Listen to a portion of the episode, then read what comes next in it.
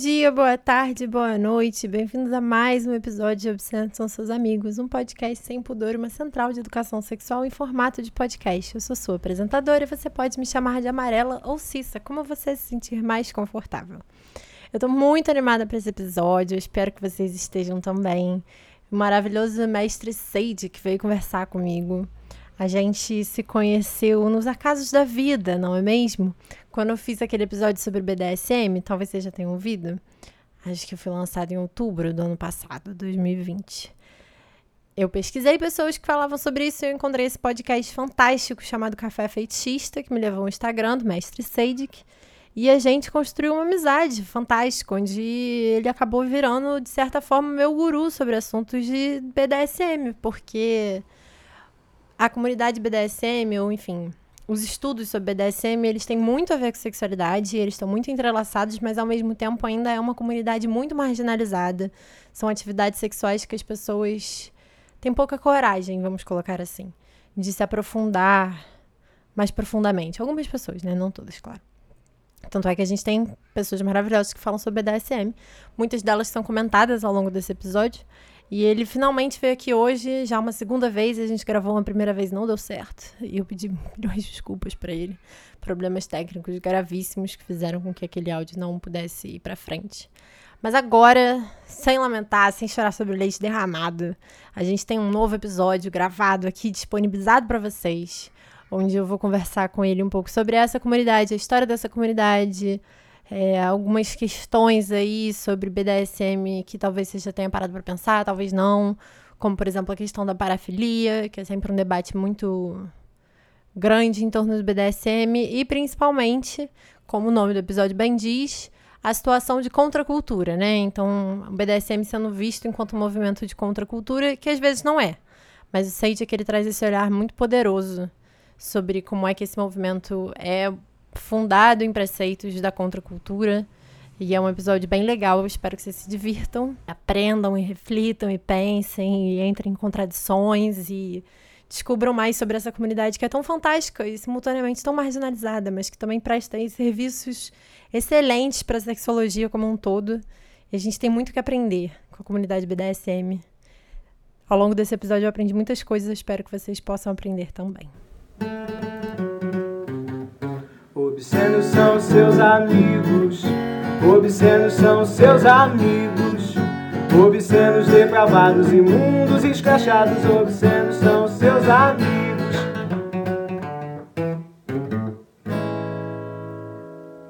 Então, muito bem-vindo, meu amor. Estou muito feliz que você está aqui para mim de novo. para as outras pessoas pela primeira vez, queria te pedir desculpa pelo que aconteceu, porque a gente gravou, e foi tudo embora, e aí, enfim, eu sei que eu já te pedi desculpa 200 vezes, mas fica aqui 201, entendeu? Porque estou me sentindo culpada eternamente por isso. fica tranquila, sua alma será agraciada no inferno. Ai, amei. É, fala pra gente seu nome e seus pronomes.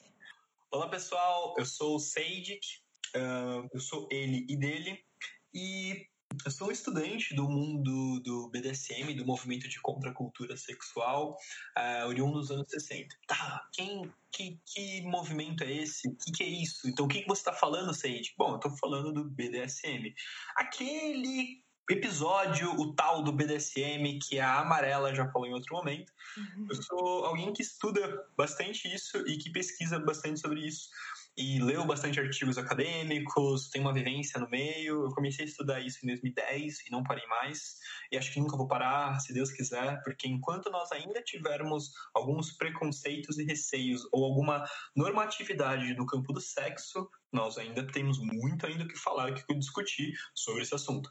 E, principalmente, eh, comecei a praticar em 2013. Então, estou desde 2013 aí praticando, não comecei sabendo, tive muitas dúvidas, muitos erros, muitos acertos e cá estamos nós. E tenho como objetivo de vida, talvez, quem sabe, chegamos, chegaremos lá, de compartilhar, passar um pouco desse, dessa minha experiência, dessa vivência, de alguma das minhas conclusões ao longo dos estudos e, e dividir com você que provavelmente tem algum interesse nesse mundo do BDSM. Ai, eu tô tão emocionada que você tá aqui, sabe? Porque as pessoas que não sabem, eu tô falando quase com um especialista e ele começa se apresentando como estudante. Eu fico como? Socorro, sabe? Então conta pra gente sua história chegando no mundo do BDSM, essas coisas se desenvolvendo e esses estudos todos. Perfeito. Acho que eu preciso fazer uma, linha, uma leve linha do tempo, porque acho que tudo na vida né, tem um porquê, um antes e um depois e como estamos agora. Né? Então, acho que como qualquer outro homem cis ou ser humano, né? É, nos é vendido uma forma correta de fazer sexo, com uma forma correta de, de você transar, se relacionar com outras pessoas e ter uma vida, uma vida sexual ativa ou não, depende da sua construção familiar, etc. Então, lá para meados de 2008, então eu tô falando assim, eu comecei a estudar BDSM em 2010, mas foi lá para meados de 2008 eu tinha uma namorada e nós dois juntos começamos a nos identificar uh, sexualmente um pouquinho diferente do que do convencional. O que, que eu quero dizer com isso? Eu tive a, minha primeira exposição sexual foi em 2007, então eu tive um primeiro contato com eu perdi a virgindade em 2007. Depois disso, em 2008, tive uma um comecei a namorar com essa com essa companheira e na hora do sexo, eu tava sentindo que o sexo era um pouco superestimado. Porque o jeito que as pessoas apresentavam, tipo, sabe naquela conversa entre amigos, né? Que, que todo mundo quer contar vantagem, falar, ah, eu faço assim e que é muito bom e que não sei o quê. E eu não conseguia sentir que era aquela coisa que meus amigos falavam, que era tão legal, que era tão maravilhoso, que era tão. que era o bicho de sete cabeças que de repente gravou arco-íris. Eu falava, caralho, eu quero viver isso. Não conseguia. E então eu ficava meio até meio, meio sem vontade de transar, porque putz, era só aquela coisa que era assim, meio que até repetitiva, monótona. O script, sabe? Você vai, puxa o cabelo dela, dá um tapa na bunda, você come ela assim, assim, assado, depois você goza, e tipo, aí você não faz isso, ela não faz aquilo. Tipo, Bom, aquele, aquela cartilha que foi me ensinada, eu não eu não tava sentindo tanto tesão assim. Mas ainda assim, né?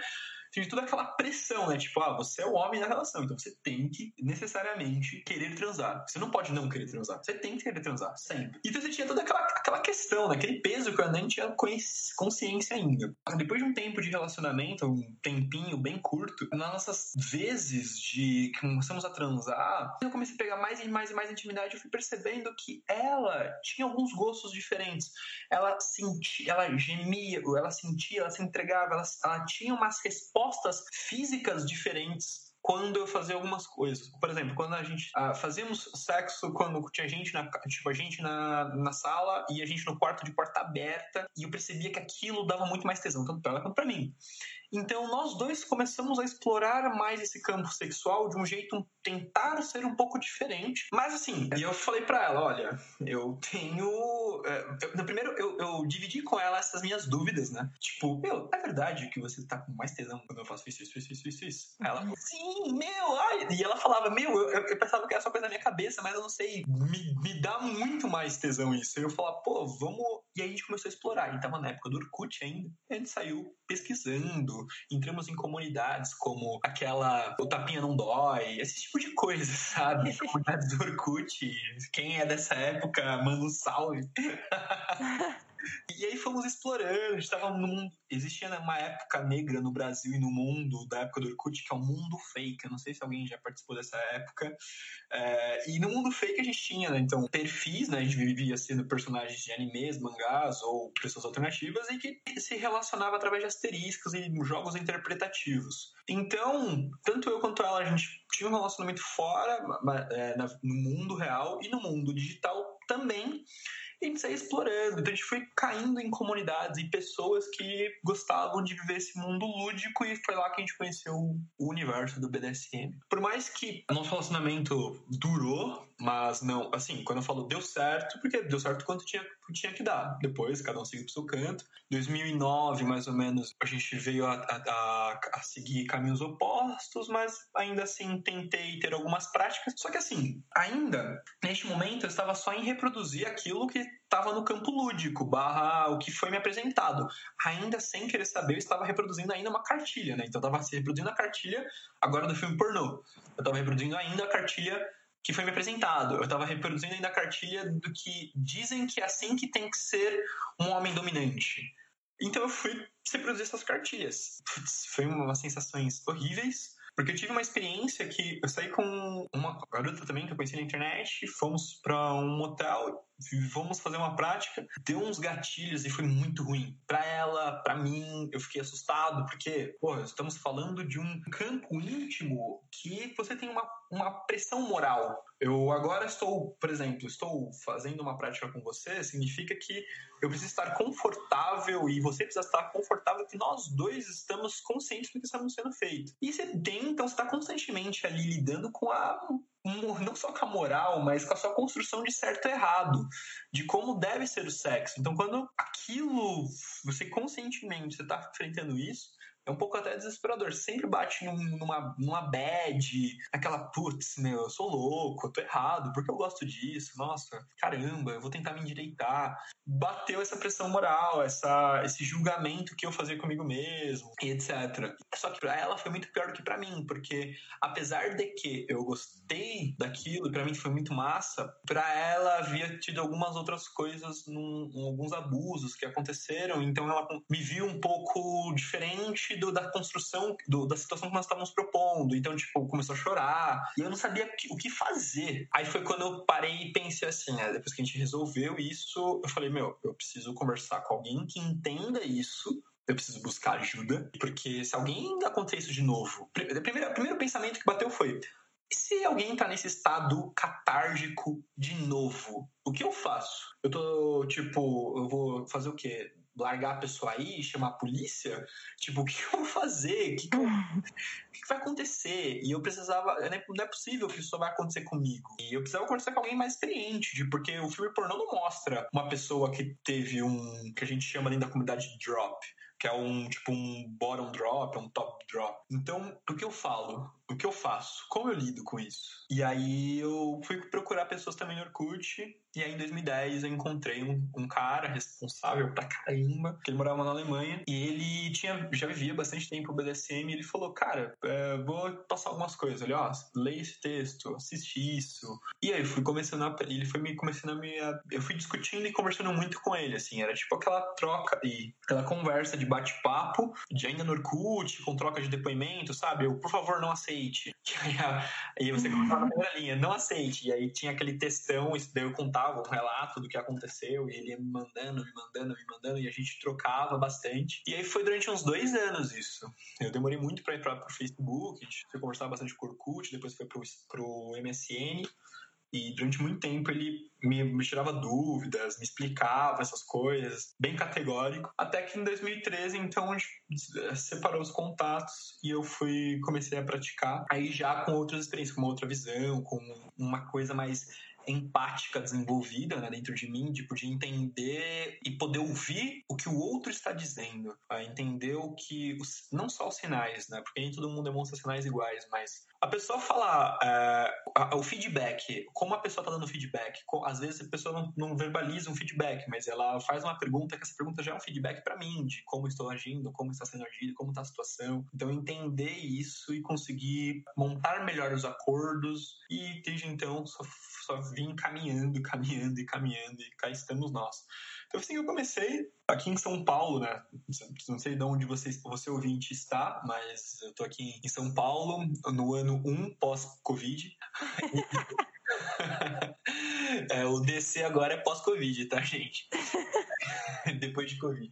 Então, aí estamos aqui em São Paulo e aqui a cena no Brasil, a cena BDSM, ela é melhor desenvolvida, né? E quando eu falo de melhor desenvolvida, é que ela tem mais tempo de ser desenvolvida. Então, tem mais bares, tem mais clubes, tem mais é, boatos sobre esse assunto. Então, eu é, aqui em 2003, 2014, eu tive, eu frequentei mais os espaços, 2015. Aí depois eu, eu fui vendo essa cena também ser reforçada e, e ganhando todo esse espaço dela. E foi isso. E cá estamos nós. Ai, amei. Eu lembro que quando você ouviu o meu podcast sobre BDSM, a gente conversou bastante sobre ele. E uma das coisas que você falou era de como minhas referências não eram do Brasil, assim. Como você tinha achado isso legal, que eu vinha com essas referências mais do exterior. E aí eu te perguntei várias coisas e eu acho que super válido perguntar de novo quais são essas diferenças, assim, dessa cena do BDSM no Brasil e lá fora. Perfeito. Uh, eu, vou falar, eu vou partir muito da construção, tá? Vou fazer um paralelo até já e falar um pouquinho sobre, sobre como nós identificamos nossos prazeres. Por exemplo, o movimento do BDSM lá nos Estados Unidos, ele começa. Ele, ele, ele em nenhum momento ele teve um marco zero. Então, ele teve alguns, algumas coisas que foram complementando para chegar onde está hoje. Então, você tem um subgrupo do Leather nos anos 40, você tem um outro subgrupo que é os Fisters, que eles não tinham uma. uma... Os Fisters são pessoas que encontravam outras pessoas, iam em becos, etc. E eles tinham a, vontade né, de enfiar mão, enfiar objetos, todas as cavidades, nos, nos orifícios do outro. Só que assim, como ainda ser gay era ainda uma, uma, um estigma social, então, tipo, a pessoa não se declarava fister, não existia uma comunidade chamada fister. Porque por mais que homens fizessem contra os homens ou mulheres com mulheres, a, ainda existia toda aquela pressão. Então, existia mais um, uma pessoa que andava com um lenço para fora da calça, e um lenço azul significa que você estava pra, apto a receber. Então, existia todo o dress code, assim, um código da subcomunidade, e que eles se encontravam em qualquer lugar que desce para praticar. Então, você tinha vários subgrupos de uma, liber... de uma tentativa de uma liberdade sexual ou de uma, de uma tentativa de ver uma margem da sociedade. Então, você tem o leather, você tem o Fisters, e só que você tem outros, como os bondagistas, etc. Esses subgrupos, esses vários grupos, foram se encontrando e começaram a praticar, conviver nos mesmos ambientes. Nos anos 50, ainda nos Estados Unidos, começamos a ter um índice alto de suicídio por parte de homens. E muito, muito, muito, muito alto mesmo. Porque é tanto uma, uma consequência da guerra, é tanto quanto uma consequência de diversas coisas que estavam acontecendo. Tipo, pessoas não se, não se encontrar no padrão estereótipo americano de ser, né? E aí, nos anos 60, começamos a ter os primeiros discursos sobre eu não quero ser quem aquilo que me venderam. Eu sou uma pessoa diferente. Aí você tem os movimentos de contracultura que nasceram no, no cenário estadunidense. Aqui, nesse movimento de contracultura, você tem um movimento hippie e você tem um movimento, assim, super pequeno, embrionário, chamado movimento feminista, sabe? Tipo, necessário pra caramba. Então, olha o cenário, o berço dessa construção que estava acontecendo em solo estadunidense. Por mais que os Estados Unidos fosse, fosse grande pra caramba, você em uma costa, Nova York, em a outra, São Francisco, em uma costa, tá nascendo em 71 o Tess que ele colocou um anúncio no jornal falando assim: Ei, você acha que você é masoquista? Você sente prazer na dor? Você acha que você tem cura? Converse com a gente, mande nesse postal, é, é, mande uma carta para esse para esse código postal que a gente e venha nos nossos encontros. Os gays têm isso, a, os negros têm isso, você também precisa disso, que é tipo um grupo de apoio social de pessoas que acham que estão fora da caixinha. Então veja que bonito isso, né? Então você tem essa essa essa, essa necessidade de aceitação de falar, putz, eu consegui me encontrar, obrigado, eu aqui eu, eu me sinto alguém. Enquanto na outra costa, né, estamos falando de um de em 74 nasce a Society of Janus, então você tem vários outros subgrupos que vão nascendo, é, grupos na verdade, não subgrupos, grupos que vão nascendo dentro de, dos Estados Unidos com essa necessidade de apresentar para o outro essa aceitação de uma sexualidade, aceitação de não querer se encaixar num, num estereótipo, num padrão, esse falar, bater nas costas e falar, ei, tá tudo bem. Eu vou te aceitar pelo que você é. Você tem só um jeito diferente de chegar no seu orgasmo e tá tudo certo. Então começa as discussões dos anos 70 sobre safe word, sobre o respeito, sobre os acordos. Nos anos 70 também começa a pandemia da AIDS, epidemia da AIDS. E nos anos 80 tem seu auge. Até, inclusive, os pontos de encontro dos grupos fetichistas e BDSMs, que eram clubes, baladas e boates que, de casa swing, então você tem uma série de problemas que começam a prejudicar a existência dessa comunidade. E aí tem a necessidade, então, dessa cultura se unir e falar: gente, a gente agora precisa praticar uma coisa de forma saudável, não de uma forma estigmatizada e problematizada que a mídia preza. Então você tem todo um ato político ali nos anos 80 de respeito e de, de falar: oh, eu existo, eu não sou errado por ser um BDSM, eu sou um ser humano e eu só, só tenho gostos diferentes e nós fazemos nossas práticas de forma seguras e consensuais, mas muito de, uma, de um, ato político de aceitação de fora para a comunidade, do todo para dentro. Há, tanto que os, os fundadores, muitos dos fundadores desses grupos, dessas casas, desses, desse, a fundadora, por exemplo, a Cynthia Slater, fundadora da Society of Janus, ela morreu de AIDS. Os fundadores do termo SSC vieram também a falecer, aí já não, não consigo dizer só sobre AIDS, mas assim, todos eles lutaram muito politicamente e militantemente para ser aceitos fora da comunidade e houve muitas discussões. Pessoas extremamente grandes dentro da nossa comunidade BDSM foram importantes em outros movimentos. Nós temos senadores dos Estados Unidos que fundou uma organização de estudos do BDSM chamada Black Rose. Nós temos pessoas, assim, a, a, falando rapidamente um nome, a Gayle Robin, que discute, que junto com a a Judith Butler discute sobre gênero, sobre a performance do gênero. Nós temos o homem trans Patrick Khalifa, que foi um dos maiores representantes do movimento BDSM em São Francisco, a ponto de que ele, enquanto ainda antes da sua transformação, tipo, escrevia e lecionava sobre isso para SM lésbico e falava que a gente não estaria relacionado, as nossas posições sexuais não estariam relacionadas ao nosso gênero, ao que nós descrevemos como sociedade. Então, você, mulher, você não precisava reproduzir um aspecto masculinizado para dominar.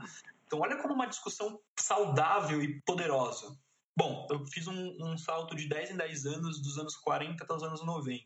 Aqui no Brasil, o BDSM ele chega para cá, ou o que nós vamos chamar de BDSM, né, de movimento de BDSM, ele chega para cá já nos anos 60. É importante lembrar que aqui teve uma ditadura, né, em 64. Então, nós temos uma mídia que jamais iria apoiar esse movimento de contracultura. Quando o, o BDSM vem para cá, ele não vem com já o nome BDSM. Ele primeiro vem com os artigos eróticos que eram usados nos Estados Unidos. Então, lá fora, você tinha o movimento do couro, você tinha os, os objetos que essas comunidades usavam, então você tinha uma demanda. Agora você tinha que ter oferta. Produzimos, então, insumos para essa oferta. Quando esses objetos, ainda como produtos, vêm para o território nacional, através de boutiques, através de sex shops ou através de lojas de artigos, não vem com a discussão política que estava tendo. Então, um homem cis, hétero, classe média alta, branco, que tivesse acesso a uma capital e que tivesse acesso a uma boutique erótica, que, porque é eles que usavam, é eles que entravam, porque existia, existia bem estigmatizada essa visão, tipo, a mulher para se casar é a mulher para transar. Então, ele ouvia esses objetos para praticar ou com a sua esposa ou com prostitutas. Então ele via o couro, ele via o chicote, ele via esses objetos de poder e falava: ah, eu, eu quero usar isso. Então, nos anos 60, e principalmente nos anos 70, não tem essa, essa discussão política, tem apenas a utilização dos objetos que as outras culturas usavam. Até que, então, surge uma revista para agradar esse mercado, que é a Clube dos Homens. Aqui no Brasil, nos anos 70, surge essa revista, uma revista erótica, vendida em boutiques e bancas de jornal, que também tivesse já o conteúdo erótico, e quem comprava? Aquela pessoa que não, não ia ser julgado se ela entrasse numa, numa banca, comprasse e fosse embora. Novamente, o sistema então priorizava um certo padrão de pessoas para que comprasse isso. E aí você começa, nessa revista Clube dos Homens, uma escritora chamada Vilma Azevedo, que começa a escrever sobre o sadomasoquismo e ela fala, ela escreve contos e cartas para aquele público. Então, a quem manda a carta para ela, sempre são pessoas falando: "Ah, eu e com meu marido, eu com meu esposo, ou ah, o, o, dono da minha vida, meu senhor, nossa cumplicidade se estigmatizou quando eu me casei com ele. Então, tudo isso reforça uma visão extremamente estereotipada de que o dominador é um homem e a submissão é a mulher. Tanto que a Vilma, nas suas cartas, na revista, ela também reforça bastante dessa visão de que a pessoa submissa não pode se depilar, então necessariamente a mulher é a submissa, então se fizer um artigo, alguma revista, alguma coisa, tipo, você fazendo um anúncio falando que você é uma pessoa depilada, automaticamente você ganhava descrédito. E ela ridiculariza esse tipo de, de, de posição. Isso aconteceu nos anos 70 e 80. Até que nos anos 90 ela começou a escrever livros. A cena está sendo desenvolvida cada vez mais, ainda sobre uma viés de uma heteronormatividade bem gritante, não consegue nem ser sutil. E daí, nos anos 90, você tem a construção do primeiro grupo em São Paulo, chamado Somos. E o grupo Somos, fundado pela Barbara Raine, ela tem essa visão, tipo, ah, a mulher dominadora, a Vilma Azevedo também como uma mulher dominadora, tendo escravo. Então, por mais contra a cultura que fosse de uma mulher dominante, ela ainda estava a servir os desejos do, do consenso coletivo. Então, ela ainda era um produto, ela ainda estava sendo à mercê daquilo que se esperava dela. Tanto que ela vai no programa do Jô, em 98, ela discute é quando o Jô pergunta para ela como é que foi essa primeira cena, ela fala, ah, quando eu mandei o submisso e se vestir Quando eu olhei para ele, eu comecei a rir. E aí todo mundo ri junto. Ela sempre ela vê isso num, num, como isso como entretenimento, uma liberdade sexual é um entretenimento. Uma, uma pessoa que fora que, que, tem uma sexualidade fora da caixinha é o bizarro, é o diferente e, e o diferente é cômico. Então isso começa a ridicularizar. E a gente, durante muito tempo, ainda vivendo nesse subúrbio, nesse não posicionamento da sociedade, de não se posicionando, tipo, olha, o que nós gostamos, o que nós deixamos de gostar, acabamos reforçando isso. Enquanto a gente não tem consciência do que nós gostamos e deixamos de gostar, e, e, e nos posicionamos não nos vivemos nossa sexualidade, ainda assim será visto ou nós estaremos reforçando esse anonimato, esse underground, esse por baixo dos panos e principalmente quanto menos nós tornarmos público isso, mais estaremos dando vazão para pessoas fazerem o que quiser dentro dessa comunidade, porque afinal de contas é tudo oculto, né? Enfim. Então essas são as duas visões gritantes da diferença entre como o BDSM foi construído lá fora e como ele é construído aqui no Brasil. Porque no Brasil ainda está muito ligado a essa visão de poder, visto a ditadura, visto a repressão social, visto tudo o que aconteceu ao longo da nossa história e visto como nós construímos como sociedade, como nós nos damos como indivíduos, né? Pouco coletivista, muito individual. Então, tudo isso vem e vem forte, né? Isso transmite em como nós olhamos para nossa comunidade. Um outro exemplo disso, até mesmo o que eu estava falando, né, do São Seguro e Consensual. Então, a gente aqui temos essa visão, né, muito de que as três palavrinhas são, tipo, norteadoras e que tudo que a gente precisa falar está dentro dessas três palavrinhas já era. Mas nós não paramos para entender que a gente está reproduzindo um discurso que nós mesmo não entendemos o discurso. No Brasil, o Brasil é um país continental.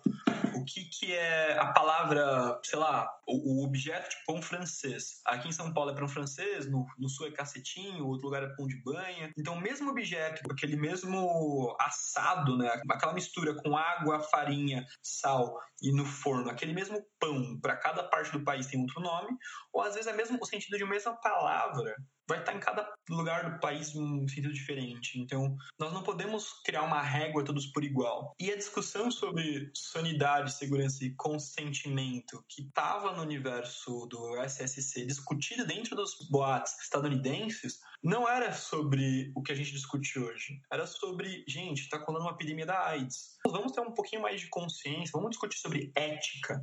Então era uma discussão muito maior que quando virou um movimento político fora da comunidade, eles resumiram em três palavras por causa de um slogan para ficar fácil para colocar em bottom. Eles tinham consciência do que eles estavam falando. Então eles resumiram o discurso para ficar audível e tipo, digamos assim, disseminável. Enquanto uhum. que aqui não, ele já o discurso já veio resumido. Então ele não, não veio a discussão ética antes das três palavrinhas. Tem as três palavrinhas como se fosse um resumo de toda uma discussão ética. Então você dá uma margem para muitas interpretações. E isso é um problema. Então são vários exemplos que a gente tem de, de diferença entre aqui e lá.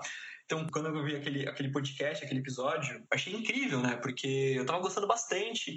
Eu falava, nossa, olha como as palavras, os termos que ela usa é diretamente a tradução do inglês pro português. Porque provavelmente ela não pegou o jeito que é o, o brasileiro usa da palavra. Ela traduziu o termo, como você descreveu, como a comunidade é, como ela se comporta, como tem essa essa aceitação. Eu falei, nitidamente, ela conheceu primeiro o BDSM lá para depois vir para cá. Ela teve o um contato fora para depois vir. E isso fica muito claro, assim. Eu acho bonito, é, é o BDSM que eu mais gosto, assim, é quando você tem a pauta da discussão e liberdade sexual. É quando você tem a pauta do aceitação antes do que se eu sou um top, se eu sou um bottom, se eu devo me vestir assim, se eu não devo me vestir assim, se eu sou isso, se eu sou aquilo. É muito mais do não querer enclausurar e sendo eu vou me aceitar do jeito que eu sou. Enquanto que aqui não, aqui é tipo, você tem que entrar dentro de, um, de uma caixinha. E aí eu já. E aí isso é mais complexo, isso é mais delicado. Uhum. Eu acho que, enfim, você comentou vários pontos, mas vou comentar esse último primeiro. Porque, na minha cabeça, eu, eu entendo o que você está dizendo, e é isso mesmo, né? Eu conheci primeiro lá. Mas, na minha cabeça, eu fico pensando, gente, qual é o limite de uma sexualidade vanilla para uma sexualidade BDSM? Eu acho que existem vários limites, mas por que não o primeiro limite ser exatamente a conversa sobre o BDSM, entende? Acho que existem várias atividades que podem ser feitas que a gente poderia considerar, olhando pelo olhar do BDSM enquanto uma atividade vanilla. Só que se tem essa discussão, por que, que isso não vira uma brincadeirinha de tipo, vou te dar um tapa na bunda porque eu tô te dominando? Entendeu? Ganha esse outro peso. E por que, que esse tapa na bunda não tá sendo conversado? Eu acho que é um pouco essa minha questão que é, o limite entre essas duas atividades, por mais que ele exista, ele não é claro. E as pessoas às vezes ficam, não, BDSM? Quer, não quero, não é para mim. E eu fico, mas tem coisas aí que você faz que vem um pouco desse movimento. E olha só que legal se a gente conseguir trazer a discussão ética do movimento, né, pelo que eu conheci, pra cama do dia a dia, assim, independente se você tá abraçando o BDSM ou não. Nossa, você falou, nossa, você falou muita coisa muito bacana, você falou umas frases. Eu, gente, eu sou fã dela, tá? A Amarela é. Eu sou... E eu sou sua fã. É, esse é o podcast, é a gente babando ovo um do outro. Esse é o podcast, né? Esse é o podcast. Não, mas, por exemplo, eu lembro que uma vez, quando eu tinha por volta dos 16 anos, eu tava no sexo com uma guria e ela me deu um tapa na cara e eu fiquei muito puto.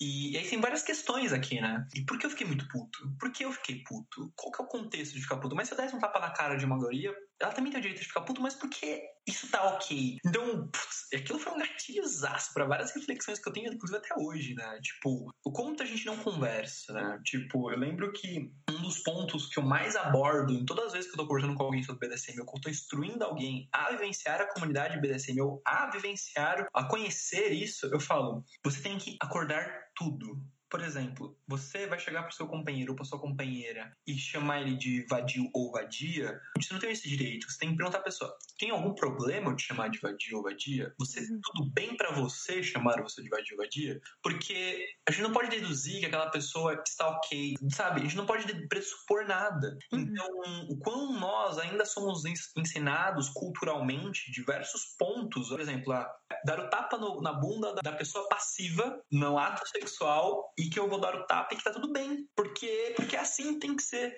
E tipo, nossa, então olha como nos ensinam que sexo tem que ser violento, né? Olha como uhum. já, já tem é, o tipo, é a cartilha que a gente tá sempre seguindo. E tipo, e como o diálogo ele fica em segundo plano, como o diálogo ele fica em terceiro, ou às vezes nem tem.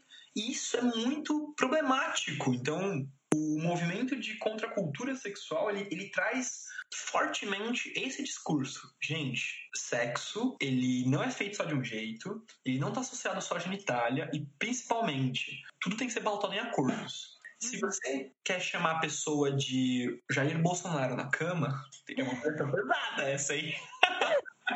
Caralho, pesadíssimo. Porra, eu não sei, eu acho, eu acho muito hard, não sei se eu falaria isso pra pessoa. Mas se você quer chamar a pessoa disso e ela concorde, tá tudo bem, cara.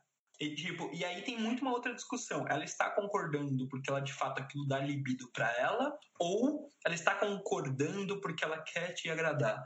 E aí ela, essa outra pessoa, vale algumas doses de autoconhecimento, de amor próprio, antes de começar a querer praticar uma liberdade sexual. Porque como eu vi num Instagram de uma pessoa chamada Obscenos são seus amigos, eu não sei se você conhece, que eu peguei uma frase que eu amei, que é nossa liberdade sexual é um ato político. Isso. Então, é, é aí, sabe? É aí. É tipo, se existe uma indústria que, que lucra de acordo com nossas crises de autoestima, de acordo com, nossos, com a nossa não identificação de nós mesmos, a nossa, da distorção da nossa autoimagem, através das fofocas, etc. Se nós temos uma indústria que ganha isso, você se amar, você não ter esse tipo de problema, é um ato político que você pode fazer silencioso, assim. E você não entrar nesse fluxo, já começa uma discussão muito maior. E aí você levar isso para sua relação, para sua microcélula social, que é pro outro, aquela pessoa que convive com você, ao, ao conversar e conversar sem seguras intenções, de fato não ter que não querer chegar numa fim e sim abrir o que está sentindo e não ser julgado por isso, sabe? Existe uma maturidade, existe também muito o processo de primeiro eu me amo para depois eu começar a querer fazer outras coisas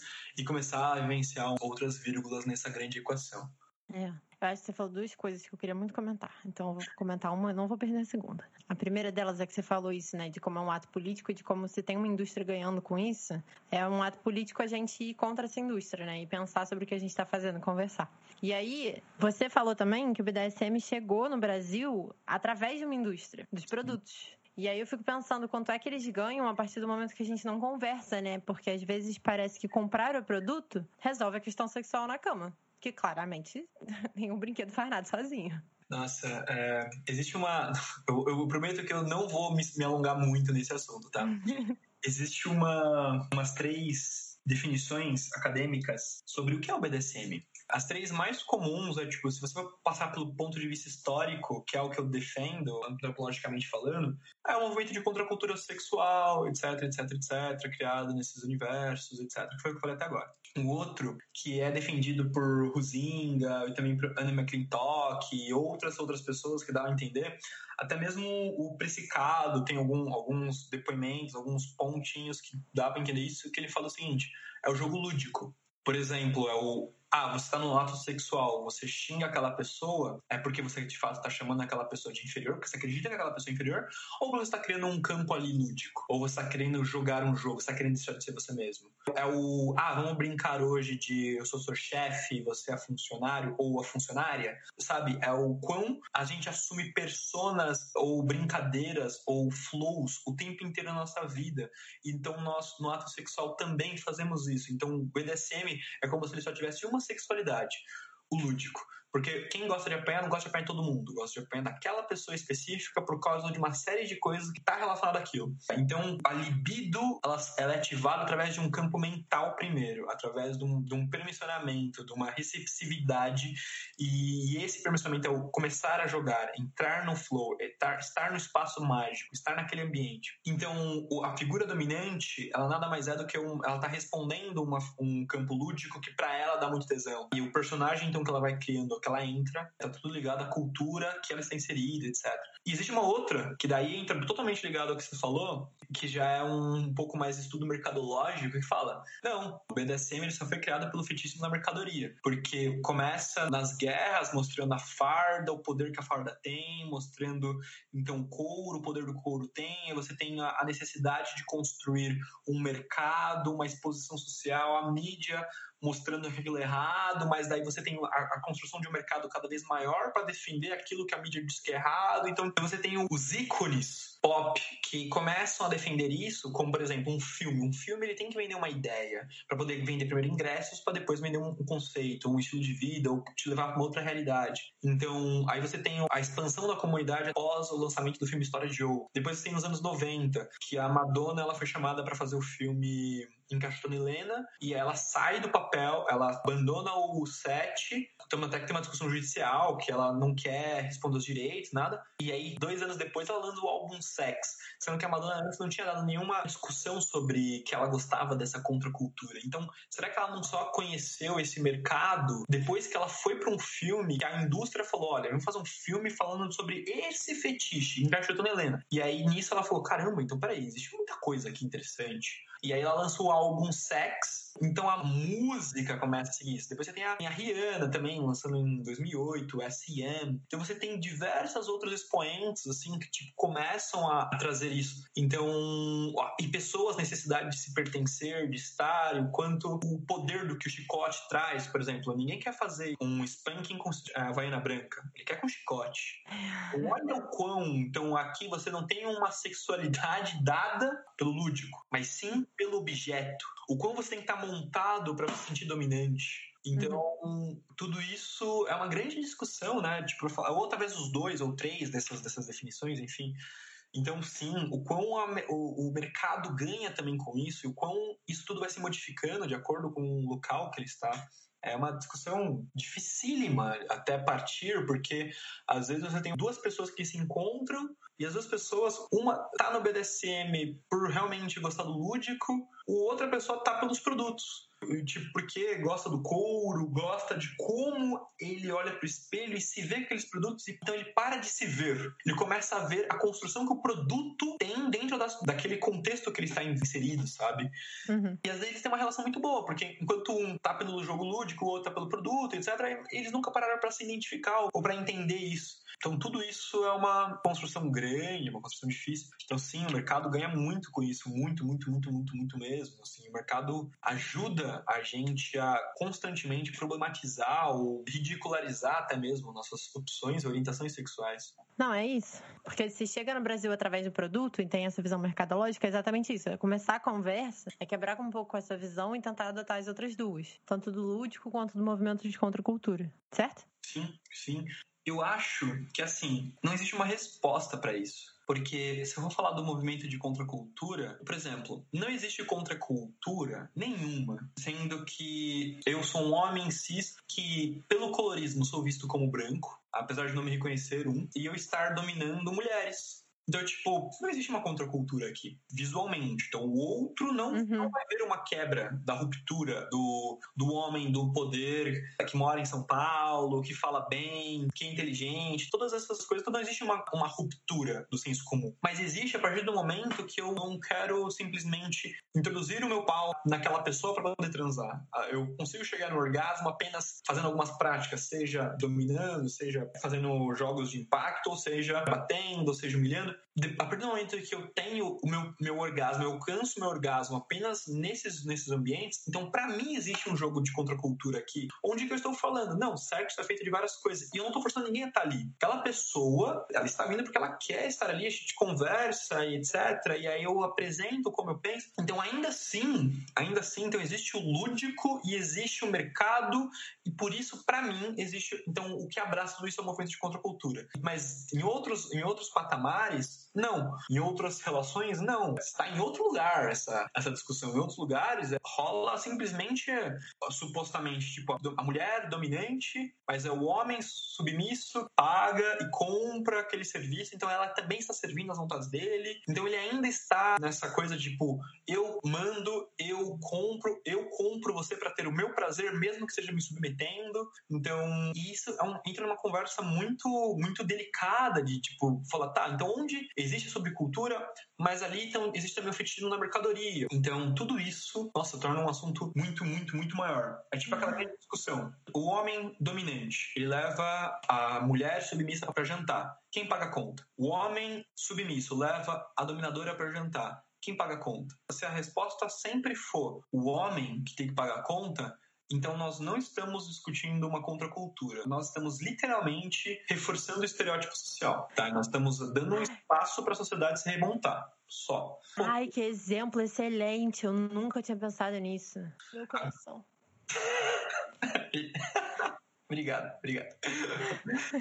Então, então é isso. Ah, e aí, qual que é o contexto do lúdico aqui, né? Qual que é o contexto? Então, obviamente, não, é, é, esse casal ou essa situação não é nada contra a cultura, é totalmente lúdico. Porque é sempre num jogo de faz de conta entre os dois que um é dominante e o outro é dominado.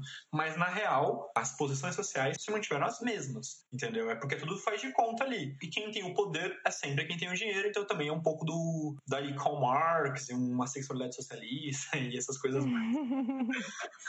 Ai, amém. A segunda coisa que eu queria comentar, que eu não vou esquecer, é que você disse que nessa atividade de quem é que domina e quem é que faz o quê, o que está permitido, o que, é que pode, não sei o quê, tem que ter um próprio autoconhecimento da pessoa, né? E aí você falou que se amar é se conhecer também, certo? Uhum. E aí eu fiquei pensando, então, abrir as portas internas ao BDSM é também um ato de auto amor, não é isso? Nossa, total, total. E, e, gente, muita gente que critica, né? Fala, ah, mas o BDSM não é, não é um mundo de faz de conta, não é bonito. Eu falo, por que não é? Se eu chego no orgasmo, quando eu estou, sei lá, batendo, humilhando, aquela pessoa ela vai chegar também no orgasmo quando ela se coloca na mesma situação que ela quer. Então não foi eu que impus aquela situação. Aquela pessoa me procurou para estar naquela situação e eu também, eu, a, e nós fomos um comum acordo, nós chegamos, e, e nós estamos vivendo uma liberdade de construirmos uma relação pautado unicamente no que nós queremos vivenciar, seja no que for, sem o, ai, o que vão pensar de mim se descobrirem. Isso não é uma coisa, tipo, extremamente saudável, não é extremamente bonito, sabe? Para mim, isso é, isso é, isso é filosófico. Apesar de que existe também aquelas, várias outras questões, né? Existem toda uma construção, tipo de, tá, beleza, eu vivenciei isso, adorei, blá, blá, blá, blá, agora tá na hora de tocar minha vida sério, agora tá na hora de, de sair, parar de putaria, parar de brincar e começar a viver minha vida, a responsabilidade.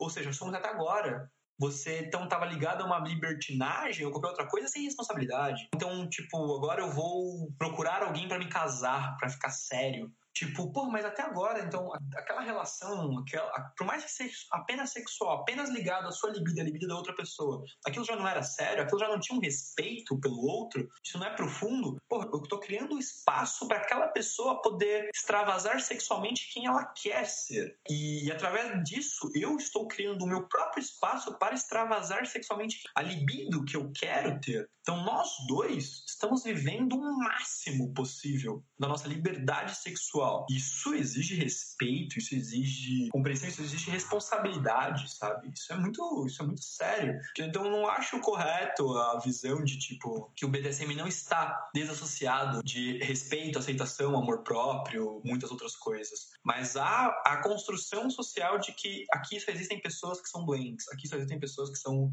problemáticas, ou pessoas que não têm, não têm amor próprio vão buscar o BDSM uma, uma forma de autoflagelar. Putz, uh, isso é um estigma que, assim como criam o termo parafilia, né? Uh, isso é um estigma que criaram fora da comunidade, não foi criado para dentro da comunidade. E, e existem pessoas que entraram na comunidade pensando assim, mas assim como existem pessoas que estão assim em qualquer outro meio em qualquer outro lugar, no trabalho. Existem pessoas que vão buscar um trabalho para tentar se matar porque não tem coragem, enfim. Então, existe em qualquer lugar. Então, não é algo próprio da nossa comunidade isso. Mas cabe a nós, como comunidade, que nós estamos ligando com o nosso íntimo e com a nossa responsabilidade afetiva, emocional e sexual de quando perceber uma pessoa assim, falar: Meu, acho que você deveria procurar uma terapia, porque, sabe, muito uma questão, muito um íntimo, muito eu com eu, e, e, e instruir que a pessoa se encontre.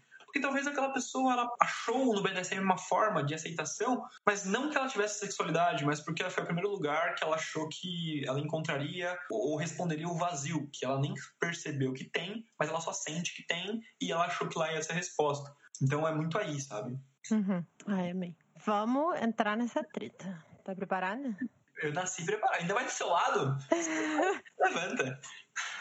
A treta, para quem não sabe, tem a treta da parafilia versus feitiços, entre outros nomes possíveis. E aí, parafilia é o termo, né, como o Sage falou, que vem desse campo médico, então vem de fora da comunidade BDSM. Parafilia está nos grandes manuais de transtornos psicológicos. Feitiço é um tipo de parafilia, né, dentro dessa classificação é, voyeurismo é parafilia, masoquismo é parafilia, sadismo é parafilia. E aí lá tem os diagnósticos de como saber se aquilo é um transtorno psicológico ou não.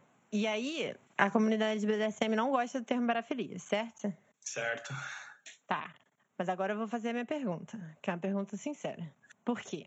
O termo parafilia dentro do manual, ele tá falando sobre quando as pessoas excedem determinados limites. Então é quando aquilo começa a fazer mal para a própria pessoa e assim você diagnostica a pessoa, né? Mas você também pode exercer esses atos sem eles serem considerados pela comunidade médica parafilia. Longe de mim defender a comunidade médica, assim, de graça. Mas fico nesse questionamento do qual é o grande problema da palavra. E é isso. Essa é Nossa, legal. É, eu começo, então, só fazendo um, um, uma leve referência. Existe, procurem no Google, ou vou pedir para Amarelo também deixar na descrição, como lição de casa, enfim, o link do Medium, de um texto da Margot escrito, que diz exatamente assim: por que os fetichistas e BDSMers devem abolir o uso da palavra parafilia? Então, é uma discussão, uma narrativa que a Margot construiu, então, assim, é muito boa. Passa muito por contextos históricos, etc. Então, que, onde chegamos e onde chegaremos. Mas, então, eu vou falar da, uma, uma leve opinião, mas, assim, eu recomendo também que haja leitura desse texto para complementar esses dois assuntos. E aí eu vou até aproveitar e trazer também o, o termo fetiche, tá? Vamos lá. É, parafilia, inicialmente, como quando foi criado por um antropólogo, e por mais que nós assumimos o, também esse termo como parafilia e, us, e usando muito o que o Craft em psicopatias sexuais coloca, eles estavam estudando uma, uma, um comportamento sexual não convencional. Então, a primeira coisa que eu tenho que falar é o seguinte: é que veja que, assim como quando criaram o termo fetichismo, assim quando, quando criarmos os termos transtornos fetichistas, assim como criar, quando começaram a, a trazer bastante coisas a associar que como a pessoa, como é um comportamento sexual correto e o comportamento sexual errado, então você está falando indiretamente, como você está falando de parafilias ou quando você está falando de fetiches, separando o jeito do meu sexo. A primeiro momento está colocando que você tem fetiches além do que você considera como correto de fazer sexo, além do que você considera na, o jeito certo de você transar, você está trazendo a moral para o seu ato sexual. A parafilia, ela reforça bastante esse, esse estigma. Por mais que sim, eu entendo a área médica, o que ela estava dizendo.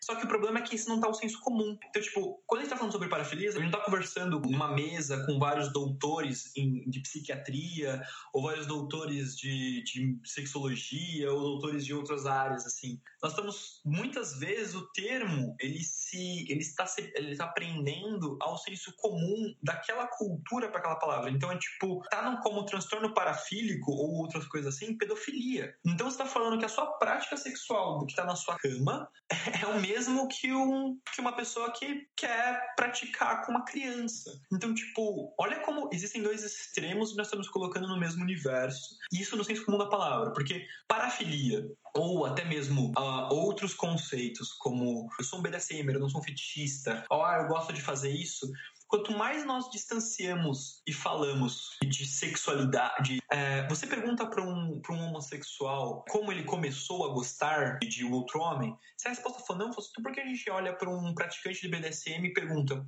ou um praticante de pés e pergunta como é que você começou a gostar de pé? Ou como é que você começou a gostar de apanhar? Ou como é que você começou a gostar de, de começar a sentir tesão sexual quando você começou a bater alguém ou dominar alguém? Então, como a gente não pergunta isso, a gente sempre sempre está associado intimamente de que existe algo errado. Então, associar que nossas práticas, nossos prazeres estão ligados a uma filia, ou a um trauma, ou simplesmente a um fetiche, e sempre o fetiche como algo que te enfeitiça, algo que te doma, algo que te deixa seu, tira seu controle, está ligado a uma imoralidade, de um instinto animalesco que vive dentro de nós, nós ainda estamos reforçando que existe o certo e errado para transar, para fazer, para fazer sexo.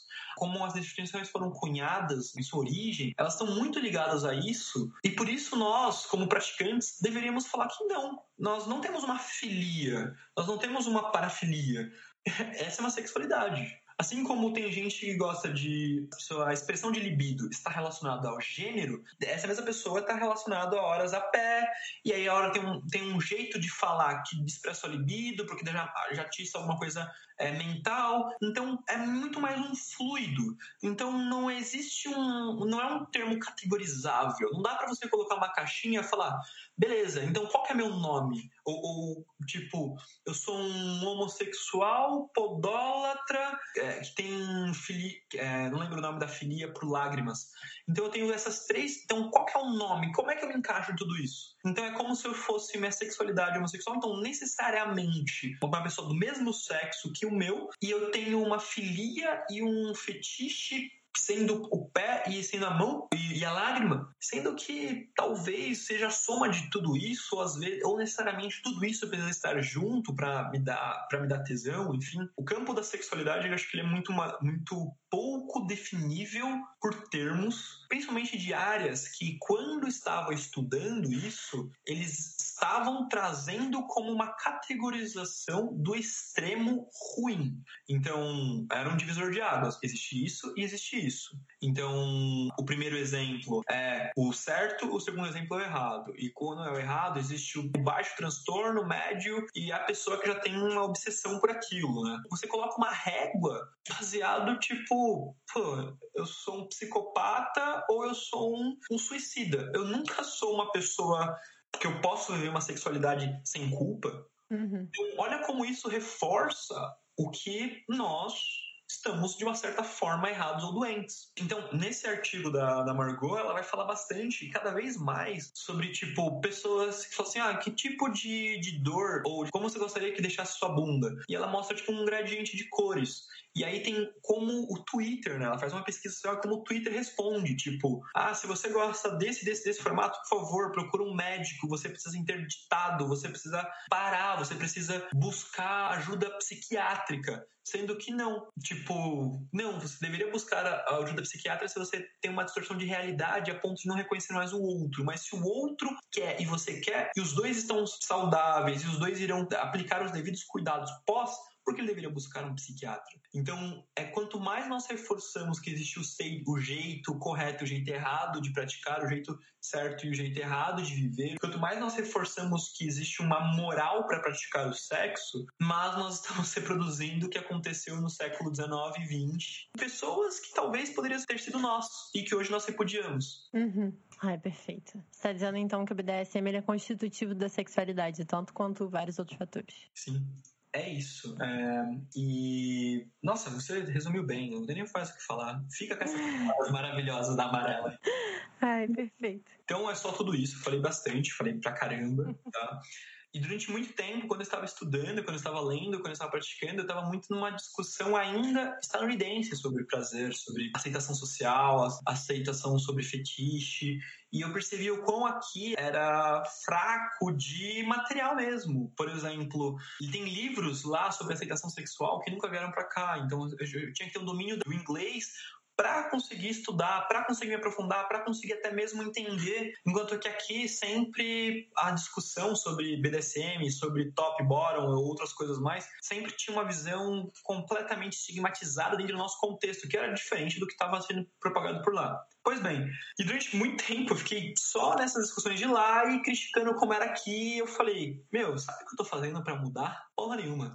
Então eu fiquei meio puto envergonhado comigo mesmo, que eu só estava reforçando o distanciamento e, e, a elitização do conhecimento, né? Porque não é todo mundo no Brasil que domina inglês, ou que estuda inglês, ou que tem acesso, ou, ou as mesmas que dominam, que param para pensar isso, como, como estudar isso fora, enfim. Então eu estava só reforçando ainda o distanciamento social de tudo isso. E aí, eu e um grupo de amigos, assim, primeiro eu comecei com um projeto bem independente. Eu criei um Instagram 2017 para falar, meu, eu vou propagar a soma desse conhecimento. Porque eu tava muito no Fat Life, eu tava muito na internet e tal, lendo, compartilhando no fórum gringo. Eu falei, eu vou criar um Instagram para fazer call, para poder fazer stories, para tirar dúvidas, para falar isso, para trazer essa discussão traduzida para o Brasil, mas o mais próximo possível do inglês. Mas sem a barreira, né? Sem falar difícil, desconstruído. Então eu comecei com o Instagram fazendo isso. Eu comecei a ter alguns amigos, eu comecei a perceber que eu não tava falando sozinho, eu comecei a conversar com pessoas que também também tinham essa mesma construção. Aí eu conheci a Margot, do BDSMD. A Margot, ela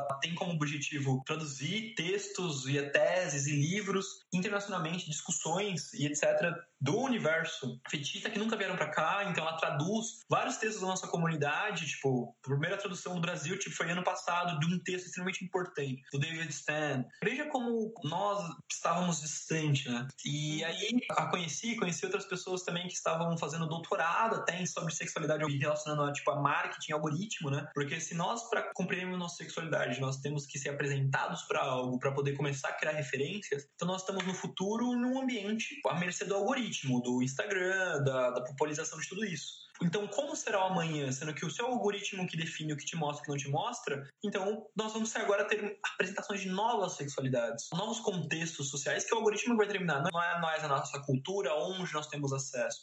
Isso vai criar um, uma ruptura, né? uma, uma barreira sexual vai começar a ficar um pouco mais fluida, mas também vai criar outras discussões a mais.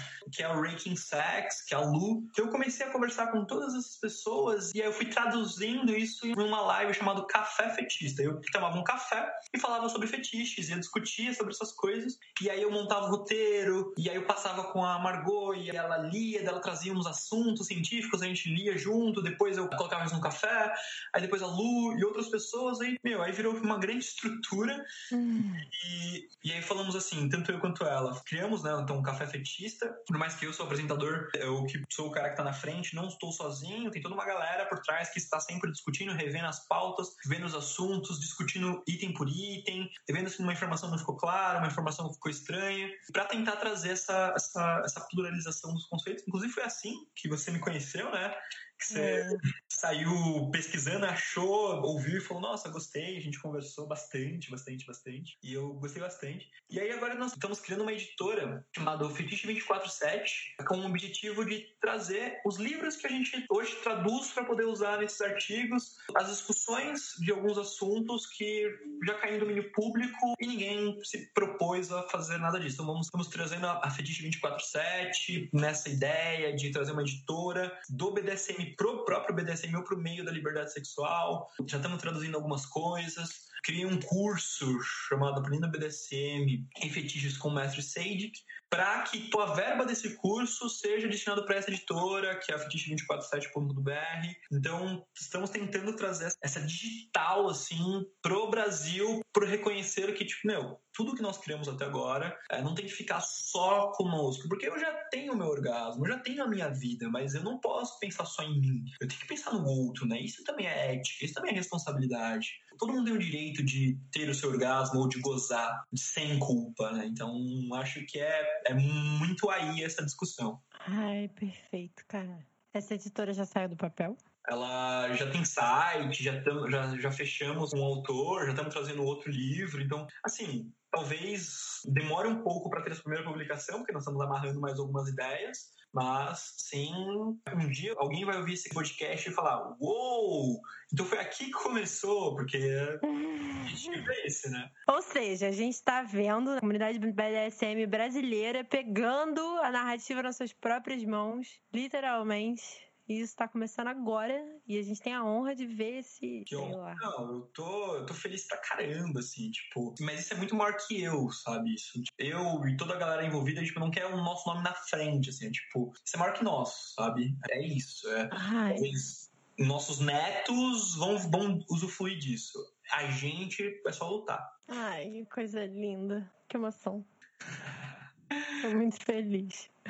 Fico apaixonada. Vamos passar para a sessão arroz e feijão? Fechou. Um, dois, feijão com arroz. Fala pra gente tudo. Uh, se você está conhecendo o universo do BDSM, você está ouvindo isso, gostaria de ler alguma coisa, gostaria de, de, se aprofundar alguma coisa e já tem algum domínio do inglês, eu recomendo o livro SM 101 ou SM 101, depende de como você interpretar as palavras do Jay Wiseman. Esse livro ele é bem introdutório, ele é bem didático, ele, ele é, mas ele vai construir melhor, amarrar vários pontos e ele vai falar bastante sobre aceitação inclusão e segurança e responsabilidade. Tanto que ele vai usar termos que ainda a gente discute muito pouco na comunidade, como top drop e outras coisas mais. A gente discute muito pouco esse termo na nossa comunidade brasileira. Eu sei que em 2021 o Wiseman, eu conheço ele, a gente conversa pelo Fat Life. Ele falou que vai lançar a terceira edição do livro, então já tem mais conteúdo. Agora ele vai começar a amarrar melhor sobre poliamor, sobre discussões sobre aceitação e sobre amor dentro da comunidade BDSM. Então é bem legal. Então vai ter essa nossa terceira edição, mas dá pra você encontrar aí pela internet. E se você já se identificou, agora você já sabe que você é um top ou você é um bottom, ou seja, você é uma figura, uma figura ativa ou passiva, ou uma figura dominante ou submissa, sexualmente falando. É, não tô falando que você, só porque você exerce uma autoridade no seu dia a dia, significa que você é assim na cama ou vice-versa. Não. Analisa a sua sexualidade primeiro, analisa o que te dá tesão, o que você imagina, o, o que você consome para chegar no orgasmo. Identificou isso? Viu que você talvez seja uma pessoa que é só masoquista? Tudo bem. Você é uma pessoa só submissa? Tudo bem, não, não é um problema. Ou você é uma pessoa só dominante? Tá tudo bem também. Ou se você é várias coisas dentro dessa potinho, eu recomendo o livro The New Topping Book ou The New Bottoming Book. Eles são livros complementares, são feitos por duas mulheres lésbicas, é um casal, uma DS, que é a Janet e a Dossie. Tanto o The New Topping, ele fala sobre a posição da figura dominante, quando tem os comentários da sua companheira, que é bottom, ela sempre vai falar sobre a visão dela, de uma pessoa bottom, sobre a figura do top. Então é um livro muito de, de identificação e de conversa, de respeito e uma conversa de, de top para top, sabe? É bem legal, um livro super gostoso de ler. E o The New Bottoming Book é a mesma coisa do universo das, do, do que está abaixo, do que está recebendo. Eles vão falar muito sobre ética, sobre responsabilidade, sobre como ter calma, como não se apavorar. É um livro bem legal. Agora, se você não tem acesso livros, ou que não gosta muito de ler, e, e que tal assistir uns filminhos? eu tenho algumas recomendações para você. Primeiro filme, A Pequena Morte. Eu sei que tá no Telecine, se não me engano filme A Pequena Morte vem de uma discussão em francês, né, que é Le Petit Moir, alguma coisa assim, que é uma, uma expressão de quando você chega a um orgasmo, você tem uma, uma sessão de morte, porque você acabou de matar o seu desejo, e você fica tipo, oh, estado de completude. Hum. Esse filme ele vai falar bastante sobre casais héteros, brancos, de classe média alta, que eles possuem uma sexualidade não convencional, cada um deles. E aí você fala assim, pô, mas não é a minha realidade. É exatamente isso que o diretor do filme apresenta. Se fosse qualquer coisa diferente disso, pessoas poderiam usar isso para falar: ah, ele só é, ele só tem esse gosto porque ele nasceu numa periferia, ele só tem esse gosto porque ele é assim, ou ele só tem esse gosto por causa daquela. Ele construiu uma relação de casais completamente que seriam os privilegiados pela sociedade, que não passaram por traumas, que não tiveram problemas, que não tiveram nada disso, e ainda assim, dentro deles surgiu uma expressão de libido diferente. Então, é baseado nos estudos de Kinsey, onde que eles vão usar os termos filias, tal, porque o Kinsey usou, mas começa a primeira cena do, do filme com alguém lambendo um pé e fala: Obrigado, amor, eu tinha muita vontade de um dia fazer isso, eu não sabia como te pedir. Então, é um filme que vai mostrar várias expressões, é uma comédia romântica, é um filme que talvez dê pra problematizar algumas coisas, mas ele vai mostrar muito esse aspecto de como a libido surge e como a pessoa começa a se achar estranha por gostar daquilo. E diferente. Então, um filme que, com esse olhar de tipo, ok, existe uma sexualidade não convencional e tá tudo bem, e que não tá ligado a, a, a, grupo etníco, não tá ligado a classe social, não tá ligado a gênero, não tá ligado a nada. Simplesmente surgiu dentro daquela pessoa, por algum motivo, e ninguém sabe dizer qual é. Só tá lá e a gente tem que respeitar isso. É bem legal. Depois disso, o filme Juiz SM. Juiz SM, filme maravilhoso, maravilhoso mesmo. É uma história real que conta um casal que a esposa ela tá com uma depressão muitos anos. Ela fala: Meu, há muitos anos eu não chego no orgasmo porque eu busco coisas e você não sabe me dar. Então o marido fala: Tá, vamos tomar um clube, vamos entender o que você gosta, eu vou me propor a estudar e partilhar. É um filme sobre amor, sobre respeito, sobre diálogo, sobre companheirismo.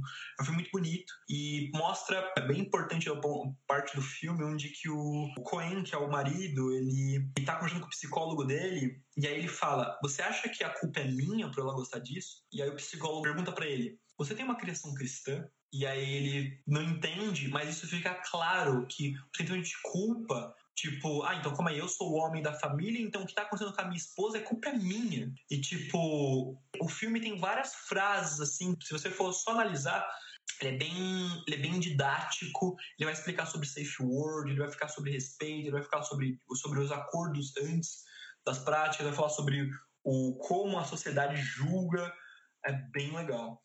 Depois disso, dois filminhos apenas para para quem for mergulhar mais fundinho ainda, A Vênus das Peles, do Polanski, apesar de não gostar do Polanski, A Vênus das uhum. Peles, ele vai falar, ele vai tratar uma discussão social sobre os livros do de Mazoc, mas também ele vai falar muito sobre essa discussão que a gente falou sobre o fetichismo da mercadoria, sobre o objeto, quando a gente passa por um objeto, quando a gente coloca uma roupa, como nós mudamos nossa personalidade de acordo com aquilo que vestimos, como fazendo performance, bem legal, principalmente dentro do campo, numa sexualidade. Se você perceber, os personagens do filme, eles sempre têm uma sexualidade. Por mais objetos ou posições diferentes que eles estejam, eles estão performando, mas a sexualidade está ali, no meio daquilo. Então, como aquilo se travasa? Por fim, A Duquesa de Burgundy, último filme, filme incrível que mostra um casal lésbico que vivencia uma DS. Então, eles têm a sua vida baunilha e têm sua vida BDSMer, entre aspas. Então, como elas fazem os acordos? Como elas vivenciam isso? O filme ele é, ele é bem profundo nesse aspecto, porque mostra às vezes o desconforto, às vezes o, o, começo e o final da cena, de entender que aquilo é só um jeito diferente de fazer sexo, que aquilo não é um estilo de vida que você vai ser para sempre servil e devoto, como a literatura e os filmes gostam de mostrar, falando que você abdica da sua vida. Não, você não compra uma outra pessoa para ela se servir. São duas pessoas, são dois seres humanos, são dois adultos que eles querem praticar algo. E tem começo, meio e fim, para poder extravasar um sentimento uma coisa que estava ali, mas ela encontrou uma forma de fazer isso antes. Isso é um filme muito legal também, que dá para você ter bastante coisas do nosso cabedal de conhecimento, que foi o que a gente conversou hoje o programa inteiro. Ai, que indicações maravilhosas. Eu tô pra ver alguns filmes há muito tempo já, né? Mas a minha lista de filme, ela nunca diminui. É terrível. e onde é que as pessoas podem te encontrar, meu amor? Fecha os olhos, coloca a mão no coração que eu estarei lá. Bom, é, as pessoas podem me encontrar através do arroba mestre Sadik, S-A-D-I-C. Tanto no Instagram, quanto no FatLife, quanto no Facebook e outras coisas mais. Existe o site mestresadic.com.br. Nesse site lá tem todos os meus contatos. Uh, lá também tem todas as coisas que eu estou. Tudo que eu estou sabe, venho estudando, umas, algumas coisas que eu estou compartilhando, etc. Então, nesse site, se você quiser entrar em contato comigo, à vontade. Só o meu Twitter, que é arroba aprendendo BDSM. Esse meu arroba dado por causa do curso porque eu uso o Twitter muito para discutir mesmo, para problematizar algumas coisas e tentar fazer umas threads, porque infelizmente a gente acha que a gente, a gente não precisa ler livros numerosos, a gente não precisa assistir filmes, a gente simplesmente uma thread no Twitter, a gente já tá se manjando de um assunto. Então eu acho que me fez necessário alguém lá no Twitter para começar a problematizar algumas construçõezinhas e falar, oh, tá errado isso aqui, cala a boca, volte três casas e vamos aprender mais sobre ética antes de aprender a dar um tapa numa bunda. BDSM não se resume em GIFs de palavras de putaria. Então é isso. Bem a tônica do Twitter, né? eu tive uma conta suspensa já, eu tô muito triste. Eu, agora eu tô voltando com a segunda, eu já tô falando, meu Deus, eu não irei, não irei me calar! e o café? Boa. Café Fetista, tudo junto, tanto no Spotify, outras plataformas de streaming. Tá no YouTube também, é, Mestre Sage BDSM é meu canal, ou Café Fetista, tudo junto, tá no YouTube.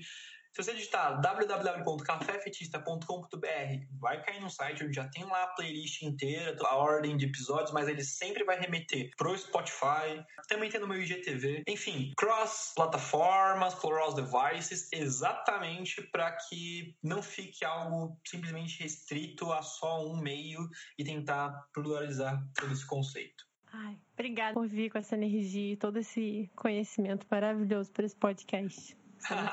É sempre uma honra, é sempre uma honra, é sempre uma honra mesmo. Onde puder me dar uma, aquela militada, mas é aquela militada consciente, assim, né? Simplesmente problematizar. É o falar, hum, vamos primeiro pensar aqui, sabe? Puxar uma galera pro mesmo time, mesmo que eu converter uma pessoa, para mim, tô muito satisfeito.